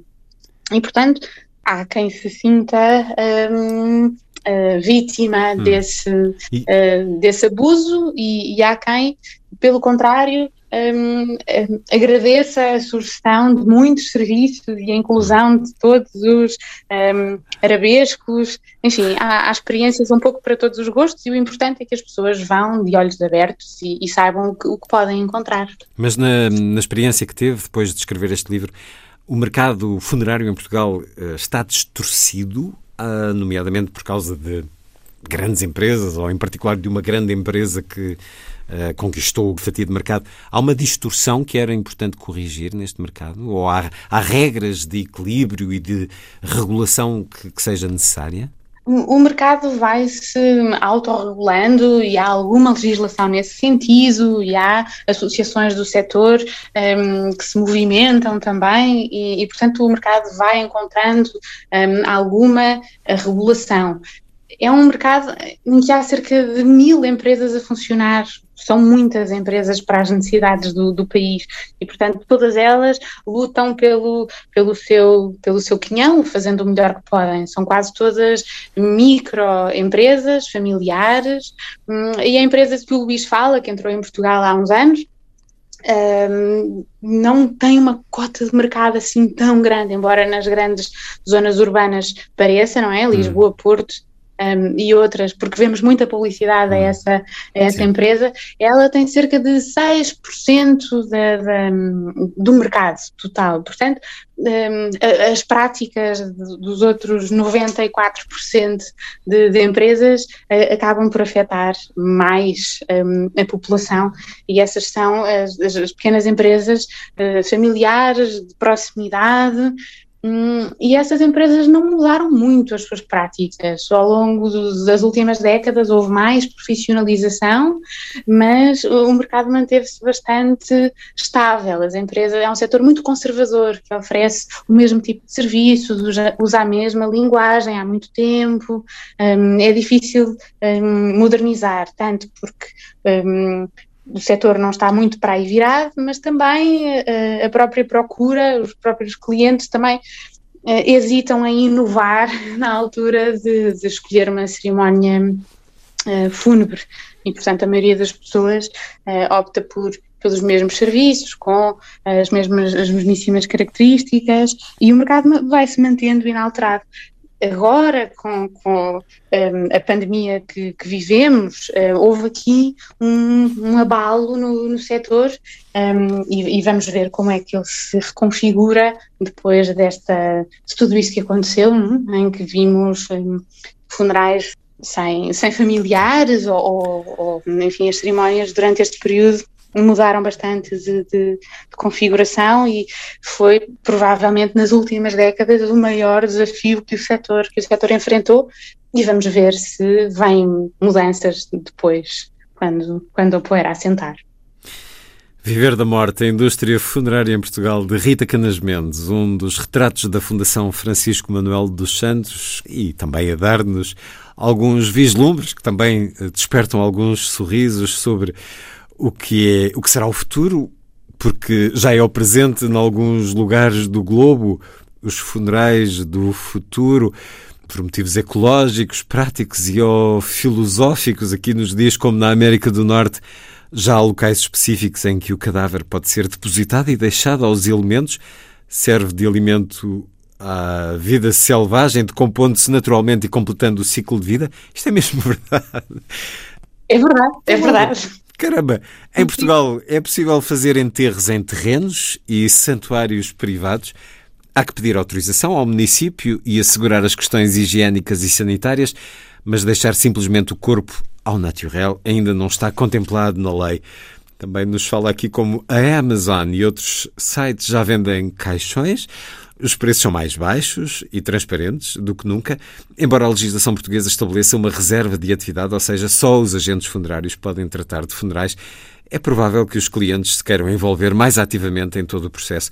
Na Nova Zelândia, já há quem construa o seu próprio caixão e por todo o mundo há quem não queira deixar a cerimónia nas mãos de desconhecidos. Assim, o grande desafio das lutuosas no futuro será informar e convencer ativamente o público quanto à importância dos seus serviços, do valor dos ritos que se propõe ajudar a organizar. Isto aqui também saltando vários certos e várias informações surpreendentes sobre como as coisas eh, relacionadas com o momento da morte vão, obviamente, ganhar novos contornos no futuro, porque isso já está a acontecer lá fora um singular livro que se lê muitíssimo bem, apesar do tema Viver da Morte, a indústria funerária em Portugal, um dos livros publicados nos últimos anos por Rita Canas Mendes, cuja vida está rodeada de livros por todos os lados, nomeadamente aqueles que traduz, mas também estes de temas tão variados como publicar o seu livro, o mundo editorial por dentro e por fora, a volta ao mundo em 80 corridas, ou este Viver da Morte, mas também um livro para os mais novos, eh, com as ilustrações de João Fazenda. Estes são os livros que assinou. Há também livros nos últimos anos que escreveu, mas que não assinou. Rita Canas Mendes. Sim, aconteceu. Um, existe uma coisa chamada ghostwriting, em que alguém escreve um livro um, que outra pessoa uh, assina, um, e, e, eu já fui convidada para alguns trabalhos desses, e, alguns. e como pareceram. Alguns, alguns plural. Sim. É plural, sim. E como pareceram trabalhos uh, interessantes e que não uh, cruzavam nenhuma linha ética, que não representavam nenhum problema nesse, nesse aspecto, um, tive todo o prazer em envolver-me. Um, em alguns casos escrevi o livro de fio a pavio, um, noutros casos foi mais um, um, acompanhamento, um envolvimento com, foi uma coautoria, vá, e, e, foram projetos que à sua maneira também me deram, também me deram bastante satisfação. E lá está. Também é uma das formas de ganhar a vida escrevendo, o ghostwriting. Nesse caso, ou nesses casos em que escreveu o livro de fio a pavio, teve uma relação com a pessoa que acabou por assinar o livro que foi publicado? Sim, sim, tive, tive, tive. Uh, um diálogo, sim, uma colaboração? Mesmo não sendo escrito a quatro mãos, houve uma colaboração? Uh, só num caso é que não houve, em que foi um pedido feito diretamente pela, uh, pela editora, uh, e aí foi uma, foi uma encomenda muito, muito específica um, e não, não cheguei a ter contacto com, com a pessoa que depois assinou, assinou a obra. Estamos aqui a falar de que tipo de livro? Biografia? Sim. Sim. Um, num, num, foram quase todos nesse, nesse, nesse âmbito. Não foram muitos, não foram muitos, uh, mas foram quase todos um, esse tipo de, de, narrativa, esse relato um, de memórias ou de uma experiência, uma experiência em particular. E, portanto, foram dados todos os elementos, houve entrevista, um, houve enfim, houve aprovação por parte do autor, houve discussão de vários, de vários aspectos, um, até que se chegou à forma, à forma final como disse, só um caso, só num caso, por ser um, uma obra de outra natureza, é que foi, foi uma encomenda feita pela, um, pela editora e, portanto, não houve propriamente conversa com, com o autor, porque foi, foi um trabalho de outra, de outra natureza. Mas, mas sim, são, são obras feitas em, em diálogo, um, a partir de materiais que me são dados, um, e trata-se de ajudar alguém a dar forma a algo que sonhou, e portanto não são obras que eu assinaria em meu nome, porque um, elas, no fundo, não me pertencem. Eu acabo por ser. Um, Uma assalariada. Sim, sim, sim, que compra ali um papel de, de mas uh, a, voz, a voz não me pertence e, e, são, e são desafios muito interessantes à sua, à sua maneira. Sim, caro ouvinte, há livros nas livrarias uh, que estão assinados por quem não os escreveu, mas faz parte e não é de agora também, já é um fenómeno muito antigo. Rita Canas Mendes, como é a sua biblioteca? Ah, muito variada, como todos os meus interesses. Aliás, eu estou agora a olhar aqui para as minhas estantes e a minha biblioteca vem sendo mais pequena. Eh, eu mudei de casa um, há dois anos e na altura desfiz-me de mais de mil livros, não tenho espaço para tudo.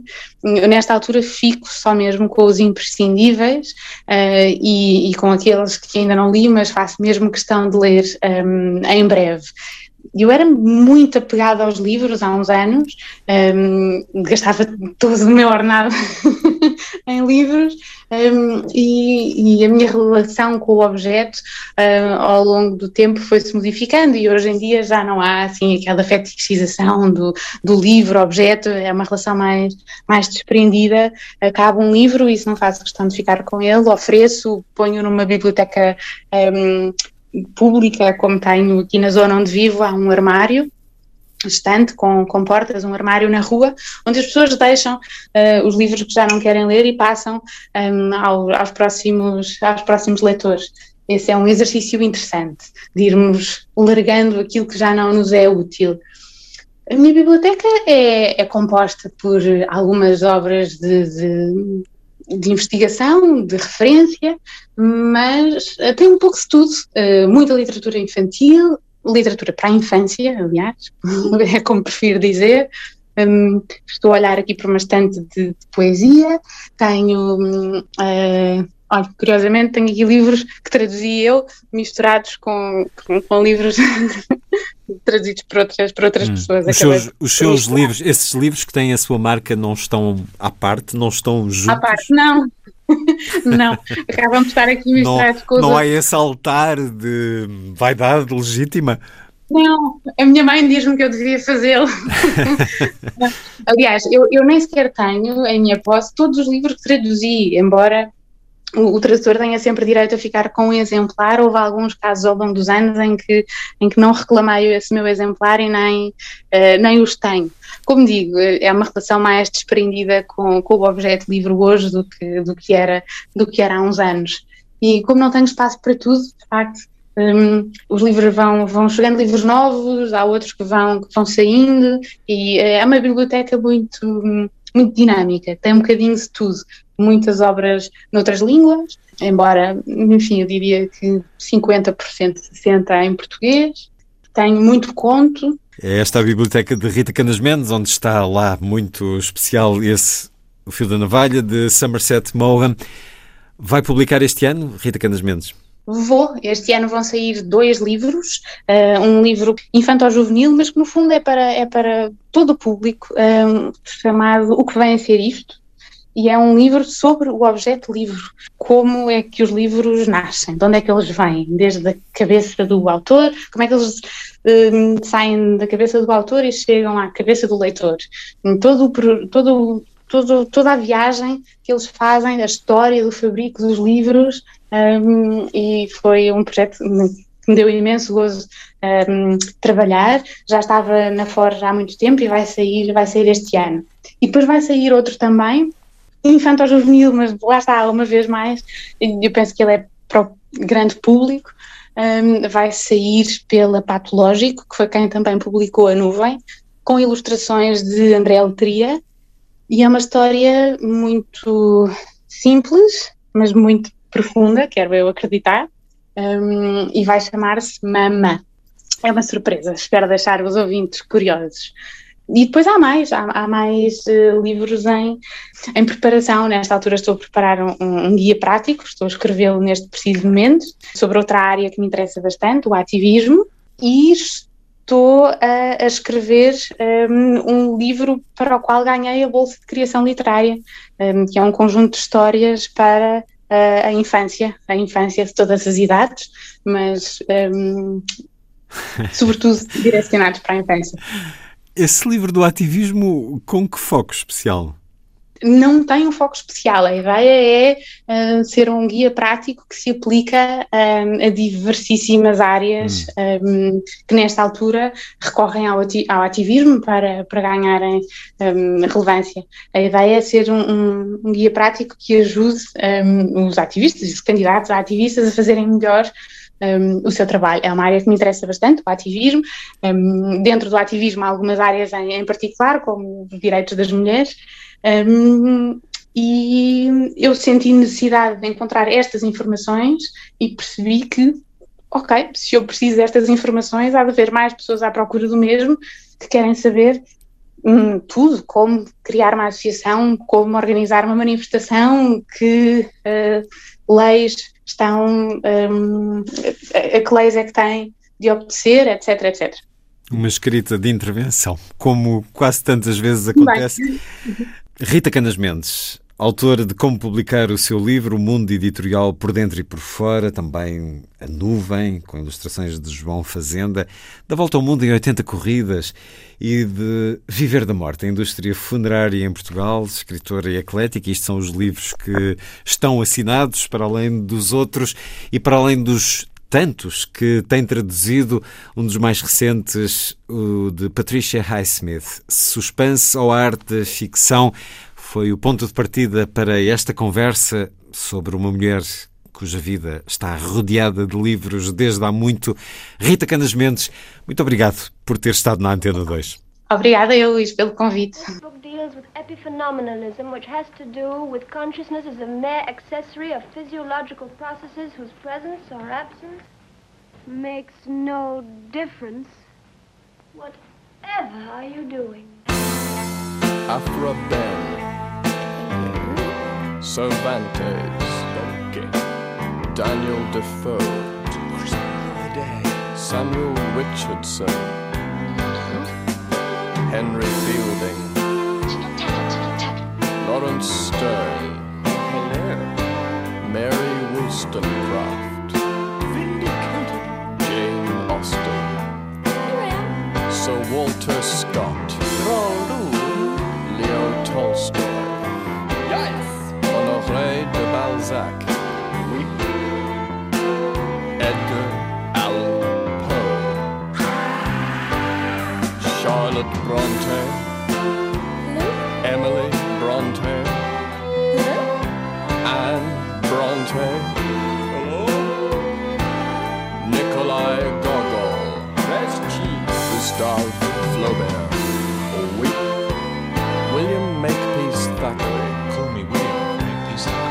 Nathaniel Hawthorne, the letter A, Herman Melville, ahoy there, Charles Dickens, it's so beautiful come up here, Anthony Trollope, Theodore Dostoevsky, here comes Steve, Mark Twain, I can't even spell Mississippi, George Eliot, Emile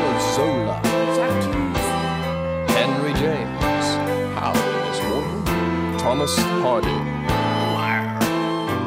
Joseph Conrad, Catherine Mansfield, Edith Wharton,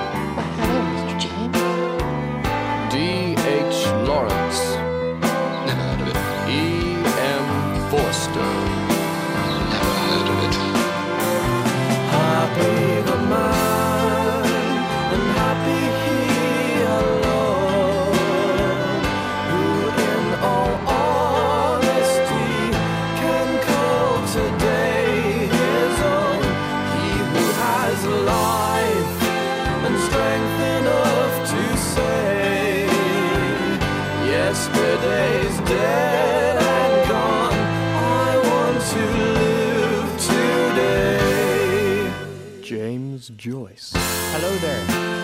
Virginia Woolf, I'm losing my mind. Marcel Proust, Je ne m'en souviens plus. F. Scott Fitzgerald, Ernest Hemingway, Das Papa Lisa.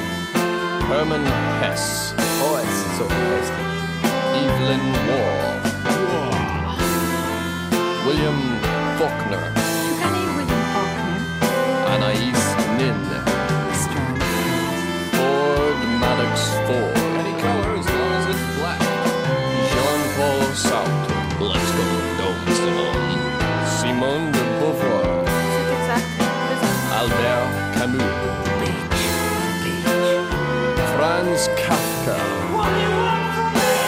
this man.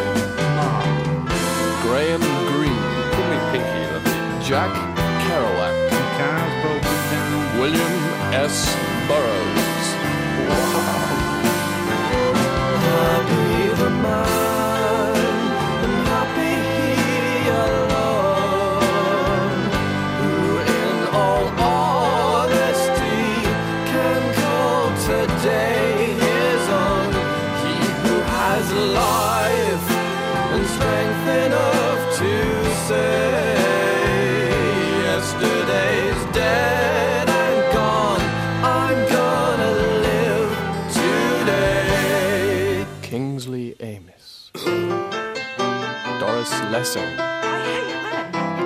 Vladimir Nabokov, Hello, little girl. William Golding, J.G.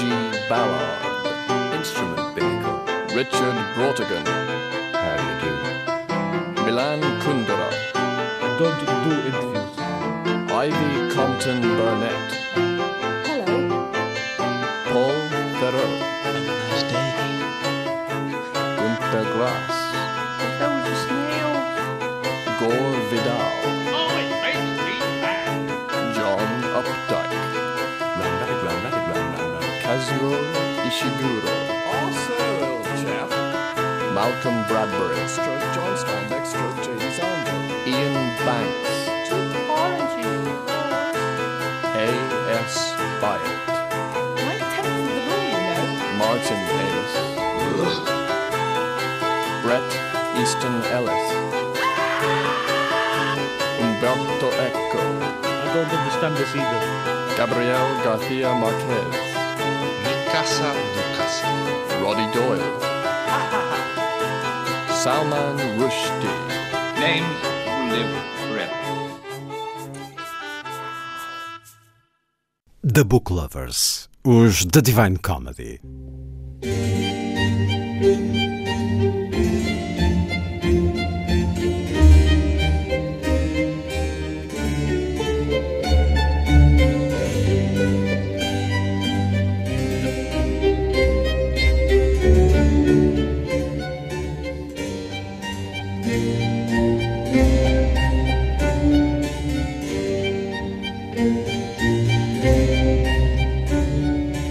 A força das coisas.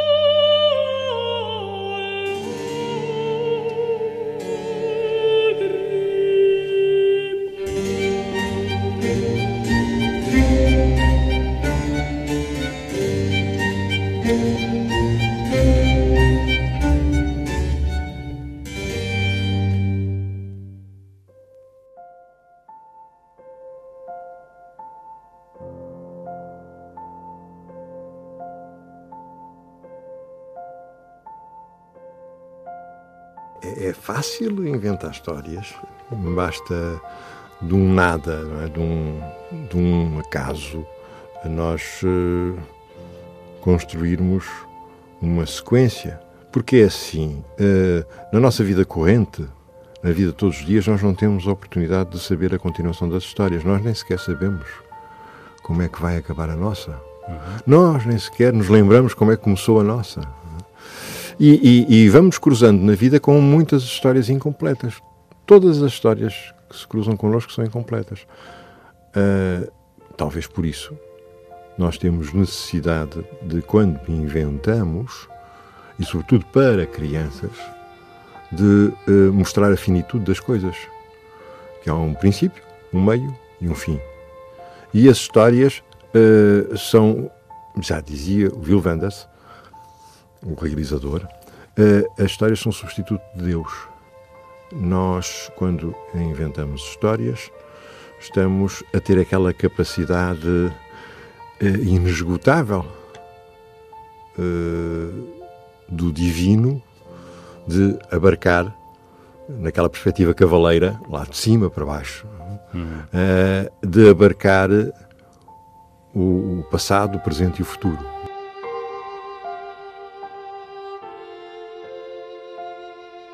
António Torrado alimentou de histórias várias gerações de crianças, deixando também o seu nome no teatro e na poesia. Morreu ontem, aos 81 anos. O peso da angústia existencial, da angústia existencial, de sabermos da finitude da vida, pode ser dada de várias maneiras. E até pode ser dada com uma certa dose de humor. Aliás, o humor é fundamental. E também faz parte da, da sua característica. Sim, dizem que sim, dizem que sim, mas eh, é, é- é- é o humor. hum, eh, houve alguém, não me recordo quem, que dizia que eh, o humor é uma criança cheia de medo a, a atravessar um corredor às escuras a assobiar. A assobiar cheia de medo. Ora, acho que é esse o tratamento contra a tal angústia existencial. E eh, isso pode tomar várias configurações, sim, o, o humor em si, e esta eh, forma eh, poética, mas não muito sobrecarregante, muito liberada, de também eh, deixar algum aviso a estas gerações seguintes. É, é- é mais, e há pouco eu dizia que as histórias para crianças são muito importantes para os adultos é um pouco alijarmos a nossa própria carga de responsabilidade. Eh, um psicólogo, André Berge, que dizia que eh, muitas vezes as mães, quando eh, dizem aos filhos que vão para a escola, olha, vê lá, atravessa sempre nas passagens zebradas e quando tiver o verde dos peões. E não fales com pessoas que não conheces. E não aceites nada de, de pessoas que não conheces. E, e por aí fora. Essas mães eh, estão não só a recomendar, mas que sabem que as crianças não vão realmente eh, proceder eh, contra a, a sua própria vida, portanto, atravessando a correr, enfim, algumas farão, mas elas estão é a desresponsabilizar-se. Porque é como que pôr um bentinho à volta do pescoço da criança com palavras. Em que elas poderão sempre dizer depois: Eu, Eu bem o avisei-te." avisei, eu bem lhe disse. Dizer, Isto é, é, é uma confiança quase que, eh, que é desproporcionada, por excessiva, no, no valor sagrado da palavra. Palavra como recomendação. Ora, eh, nós, naquilo que escrevemos, eh, envolvemos isso, essas recomendações, que, como digo, não tem nada a ver com a tal moral de- de- de- ou, ou- ou com as histórias didáticas de uma pedagogia positivista que foi herdada dos fins do século passado. Não tem nada a ver com isso. Mas nós também estamos a incutir alguns valores. Valores de resistência, de sobrevivência às gerações que vêm a seguir. Eu acho que todos os seres devem contar histórias. Eu acho que as formigas também contam histórias às formiguinhas. Eu acho que o rato que contam histórias aos ratinhos e por aí afora. Portanto, nós também contamos as nossas histórias.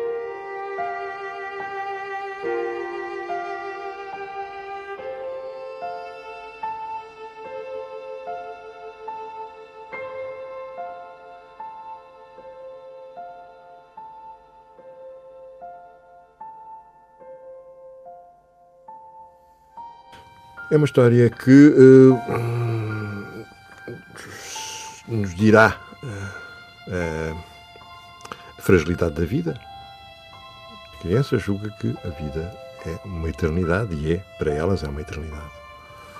Chama-se Vida de Sabonete. Isto para provar que realmente que até os sabonetes têm uma história para contar. Era um sabonete novo, fresquíssimo, posterior nunca tinha tomado banho. Naquela gaveta de drogaria, onde ele, junto com muitos outros colegas, aguardava ver ser vendido, já tinha perguntado, ainda que timidamente: Afinal, para o que é que eu sirvo? Serves para lavar e para perfumar, respondeu-lhe um velho sabonete alcatrão, muito sabedor das coisas da vida. Vais dar banho, tomar banho, descansa que aquilo que te espera vai ser bom. O sabonete para a caspa, ou melhor, contra a caspa, acrescentou: Mas tudo o que é bom também acaba. Era o resingão do grupo. Sabonete novo teve a oportunidade de confirmar as previsões do velho sabonete. Tudo aconteceu como ele dissera. Deu banhos, tomou banhos, escorregou vezes sem conta pelo mármore polido da banheira, conviveu com esponjas, escovas macias e conheceu da anatomia do corpo mais do que um pintor de nus. Mas, redondo que tinha sido, estava agora delgadito, delgadito ainda foi parar à beira de um lavatório, a par de outros tão magros quanto ele. Somos agora sabonetes de lavar as mãos, avisaram os companheiros. Até ver. Tudo o que é bom também acaba. Lá estava o aviso, de novo a insinuar-se, a dar que pensar. Ele e os outros da saboneteira foram-se desfazendo em espuma. Tudo o que é bom também acaba. O sabonetinho, que tinha sido novo, começava a perceber. Até que veio um menino que queria fazer uma caldeirada. No dizer desse menino, caldeirada era juntar uma tigela, sobras de sabão e de sabonete, acrescentar água, remexer com uma cana e, depois da calda pronta, soprar por um canudo bolas de sabão. Subiram pelo ar. Atraídas pela luz, rolaram soltas, leves, felizes, grandes e pequenas bolas de sabão, como gotas ou lágrimas do arco-íris. Voaram, perderam-se pelo azul dos céus. Tudo o que é bom também acaba, mas, às vezes, acaba bem.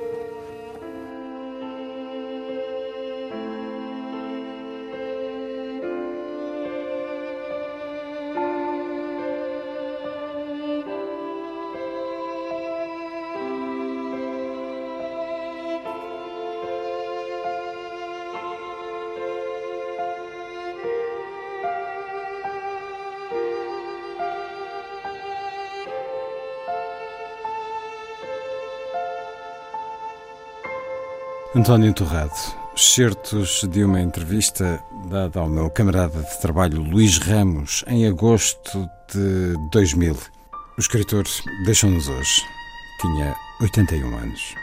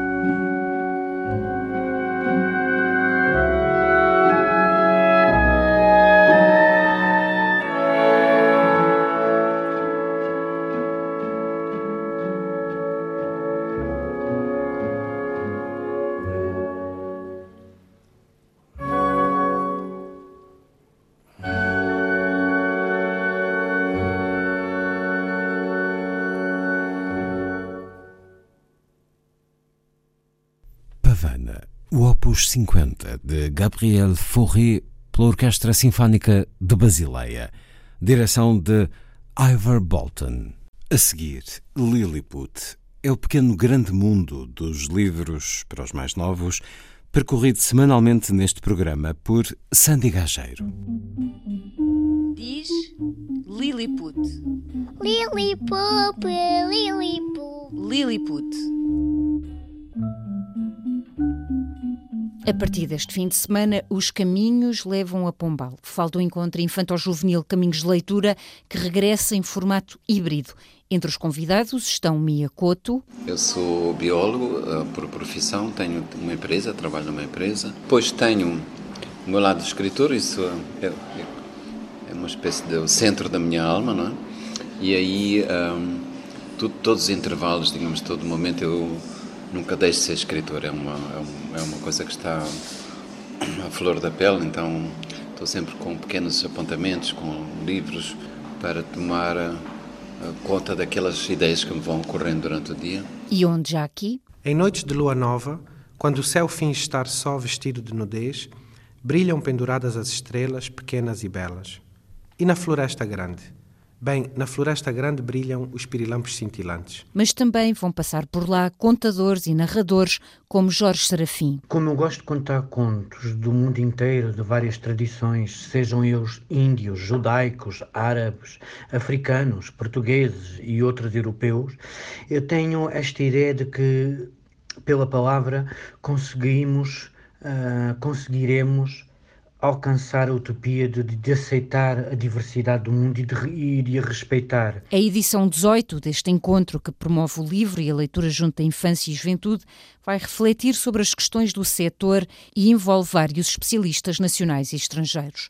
A vereadora da Cultura, Ana Maria Cabral, Diz a agência Lusa que, no momento em que somos confrontados com o novo relatório do PISA, da OCDE, que lança o desafio de se encontrarem novos caminhos, incentivando o gosto pela leitura nos jovens, o encontro de literatura infantil-juvenil Caminhos de Leitura é irreversível nesta procura, em contextos formais e informais. Até dia 25, em Pombal, pretende-se convocar o pensamento crítico de diversos especialistas numa reflexão sobre questões da literatura para a infância, com ênfase no tema da promoção do livro e da leitura para a infância e para a juventude.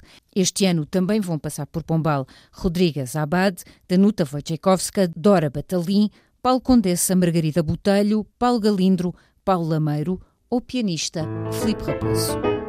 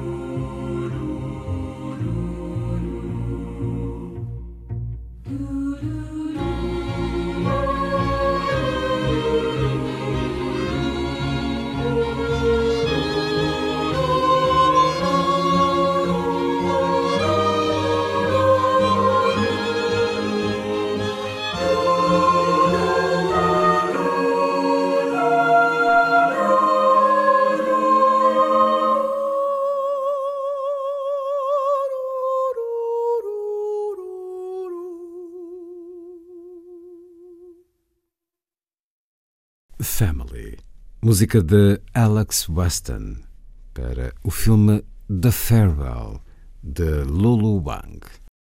Foi a força das coisas. Assim, obrigado por estar com a rádio. Bom dia, bom fim de semana.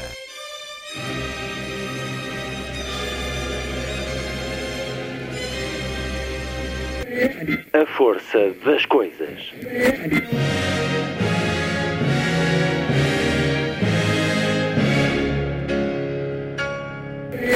Welcome to the 109th last night of the proms.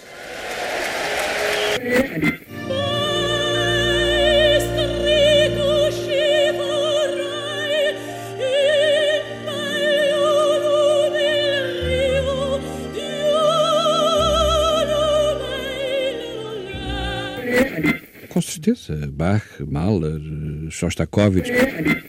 Programa de Luís Caetano.